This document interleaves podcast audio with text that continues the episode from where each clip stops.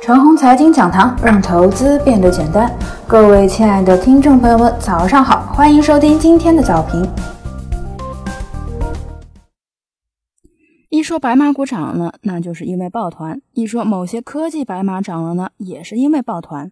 那么抱团到底是什么意思呢？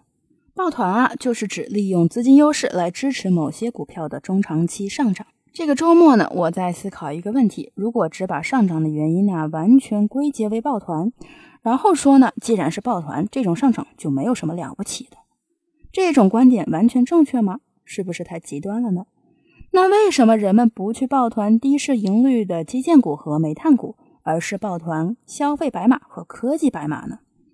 那又是什么原因？之前只是抱团消费白马，而不抱团科技白马？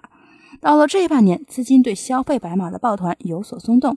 而对科技白马的抱团更加紧凑了呢。把这些问题想明白之后呢，我们应该想到的不仅仅是抱团，而是背后有更加深层次的原因。深层次的原因呢，包括国际资本的流动作用和产业周期的作用。过去的几年啊，白马股的抱团呢，主要是因为在经济和金融动荡周期之下呢，消费白马的公司业绩增长相对稳定，且有外资不断的涌入，给这一批核心资产带来了长期溢价。那么到了此刻呢，这些消费型的核心白马的边际潜力啊有所减弱，可能是因为啊这批消费白马的业绩接下来的增长速度呢赶不上眼前高高在上的股价。需要一个时期的消化，而后才能有进一步的提高股价的空间。最典型的，就是猪周期啊，可能到达了阶段性的高位。当然了，可能在高位维持两个季度的震荡，然后猪周期会正式的进入下滑阶段。而金融市场和股市呢，会提前反映猪周期见顶。说到科技股啊，那就必须说到科技股和白马股的节奏变化。在二零一九年的上半年呢，消费白马会大幅的跑赢科技股；到了下半年呢，反了过来，很多的科技股啊大幅跑赢了消费白马。消费白马呢是滞涨的，这是因为什么呢？主要呢有两个原因。一是经过了二零一八年的下跌之后啊，股价便宜了。同时，更关键的呢是权重白马股的业绩呢依然保持稳定，所以啊，二零一九年上半年的消费白马跑赢了科技股。原因之二呢是二零一八年的下半年到二零一九年的上半年，科技股虽然也非常的活跃，但是呢那是因为意念。意念呢指的是国家的提倡加上社会对硬科技风的需要。但是呢，科技股的问题啊在于整个科技产业业绩表现不明显。有一年没业绩，就会导致股价上涨的持续性不佳。科技股在二零一九年的上半年之前呢，为何没有业绩呢？其实呢，是因为在这之前，很多科技公司依然在出清，尤其是二零一八年的苹果公司啊，订单下滑，给电子制造企业带来了不小的业绩下滑，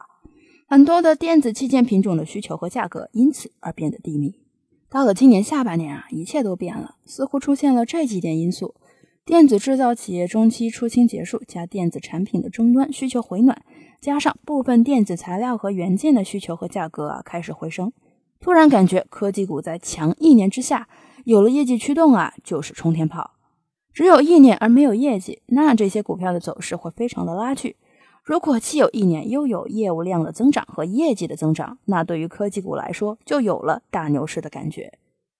现在看看科技股，软件工程项目应用的订单和业务量啊在提速，手机消费摆脱了下滑趋势，之前的 PCB 到现在的电容等等，其需求和价格都明显回升。通讯服务商对通讯设备的采购量有所增加，终端通讯设备的订货量在回升。国家对软硬件系统的迭代啊，大概率也会提速。科技企业呢，经过出清之后啊，彼此优势互补和战略合作的积极性呢大幅增加。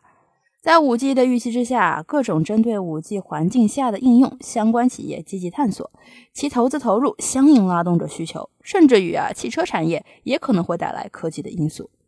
如此种种呢，让我感觉基本面因素如同条条血管通向那些实实在在做事的科技公司，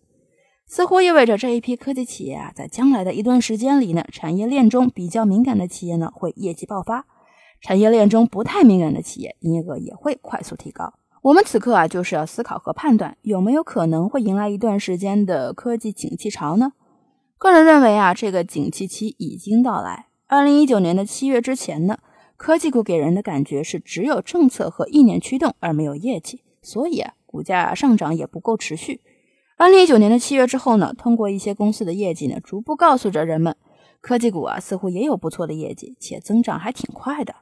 有了一年的科技股，只要有业绩，就会成就牛市。二零一四年也是有了一年的科技股啊，本来也是没有业绩的，不过后来通过一种故事，企业可以通过外延并购取得业绩，这就等于啊给科技股插上了牛市的超级翅膀。相比那一会儿呢，我们此刻更加真实。以上就是我们今天的全部内容，祝大家股票涨停。